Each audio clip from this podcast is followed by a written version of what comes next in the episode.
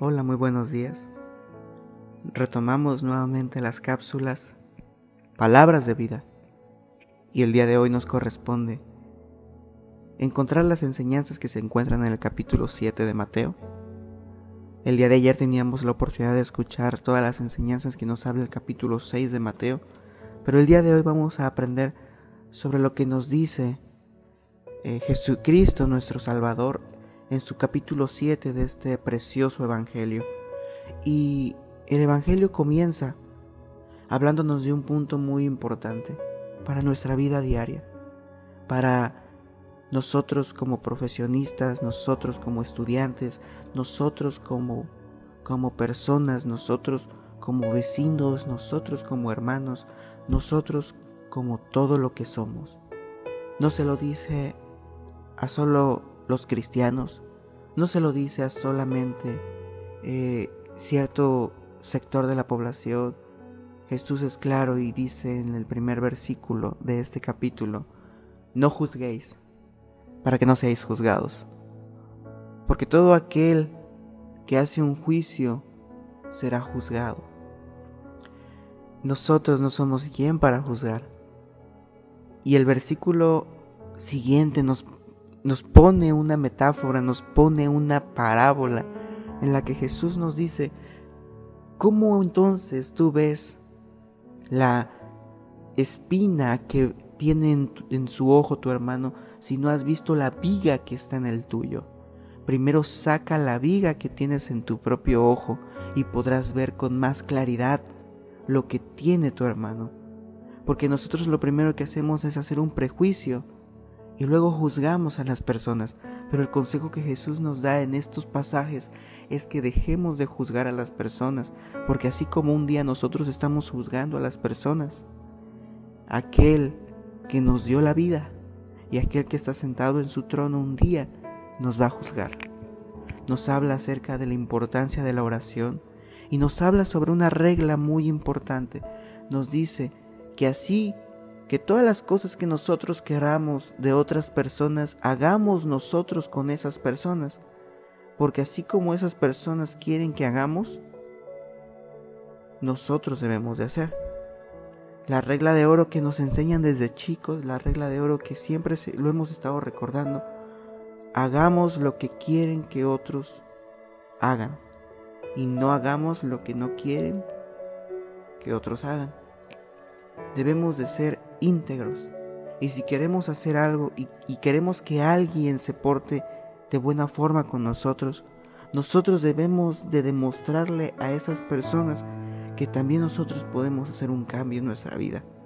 Debemos de portarnos como nos gustaría que otros se portaran con nosotros, porque eso es integridad y eso es realmente saber que Jesús ha hecho un cambio en nuestra vida. Nos dice la, la importancia de la oración y un versículo que nos dice nuestro Señor Jesucristo es, pedid, pedid a, a nuestro Dios y se os dará, pero deben buscar y lo hallaremos y debemos llamarlo y Él abrirá y Él estará con cada uno de nosotros si le buscamos en espíritu y en verdad. Pero Jesucristo también nos dice una, importancia, una importante enseñanza. Nos menciona acerca de la puerta estrecha, esta puerta muy, muy, muy poco transitada y una puerta ancha. Existen dos caminos de nuestra vida, Existen dos formas en las que nos podemos eh, ir y en una nos podemos desviar. Jesús nos dice, entrad por la puerta estrecha porque ancha es la puerta y espacioso es el camino que lleva a la perdición. Y muchos son los que entran por ese camino. Ese camino nos trae perdición, ese camino nos gusta, nos invita a pasar, ese camino nos ofrece cada uno de los placeres de la vida, nos, nos ofrece cada una de las diversiones, pero nos aleja cada vez más y más y más de Dios. En cambio dice, porque estrecha es la puerta y angosto es el camino que lleva a la vida eterna, y son pocos los que la hallan y son pocos los que permanecen ahí. el consejo es que busquemos siempre el camino que nos lleve a Jesucristo, que no nos motive a alejarnos, que no nos motive a simplemente abandonar a Jesucristo. El mismo Jesús nos decía que debemos de cuidarnos de aquellas personas que vienen como ovejas, pero son lobos vestidos de ovejas que quieren hacer que nuestro camino, nuestro lugar, a, a nuestra meta que ya planteamos, que es llegar a Jesús, se desvíe. Jesús nos dice, porque por sus frutos conoceréis a estas personas. ¿Acaso recoge, recogen uvas de los espinos o higos de los abrojos? Así, todo buen árbol que da frutos, pero el árbol malo da frutos malos. No puede un buen árbol dar frutos malos, ni el árbol malo dar frutos buenos. Todo árbol que no da buen fruto es cortado y echado al fuego. Jesús nos dice que debemos de tener cuidado con estas personas son vestidos de ovejas, pero por dentro son lobos rapaces. Estos nos pueden eh, desviar del camino a la puerta estrecha y llevarnos por el camino de la puerta ancha. Nos dice también que debemos de tener una muy buena simiente.